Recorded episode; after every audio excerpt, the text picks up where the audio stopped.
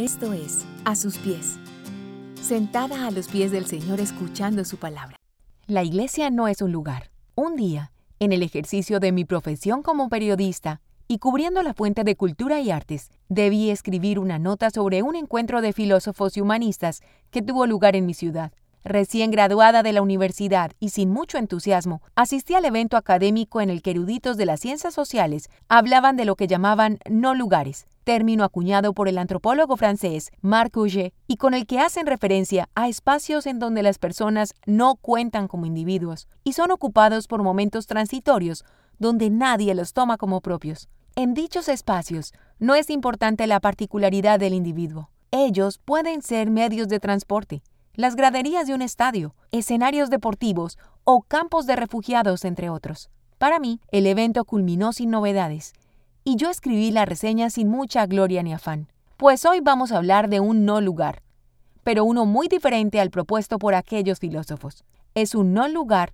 porque no tiene barreras, ni fronteras, ni lengua, ni nación, pero cada uno de quienes hacen parte de él es valioso, maravilloso e importante. No es un lugar, porque los edificios podrían ser derribados y abolidos, clausurados y quemados, y aún así no hacerle un solo rasguño a esto de lo que vamos a hablar y que Pablo expone en su carta a los Efesios, la Iglesia.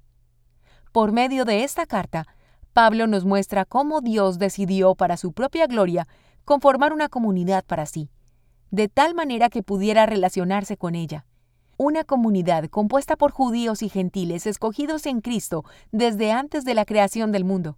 Efesios 1:6.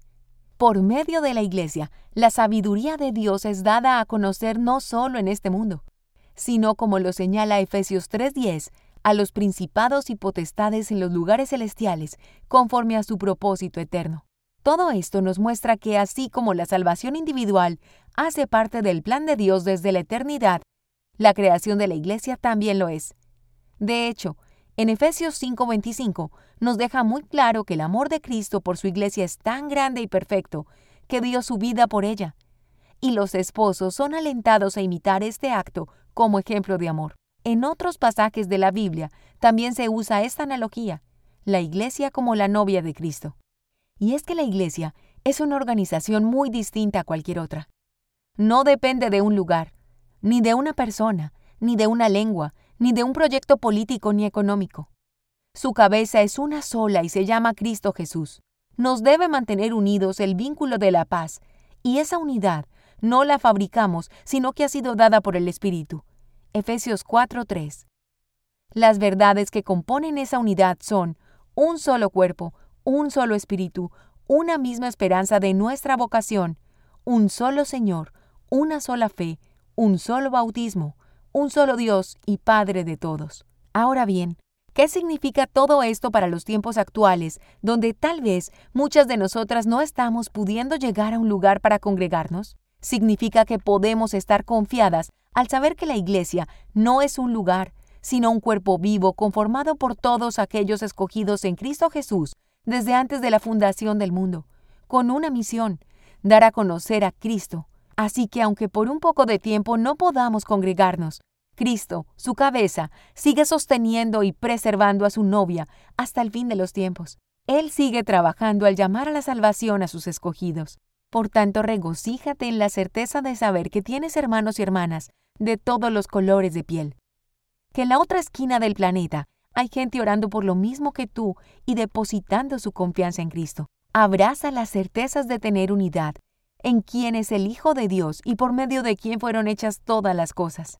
Si en este año vemos las limitaciones de reunirnos físicamente en el mismo lugar, no dejes de vivir los privilegios de la unidad de la Iglesia. No dejes de ser comunidad y, por el contrario, utiliza todos los medios que la tecnología nos ofrece para construir lazos más fuertes. Si por días, semanas o meses no podemos ir al lugar que llamamos iglesias por efectos de la pandemia, sigamos siendo la iglesia de Cristo, la que está en todo lugar.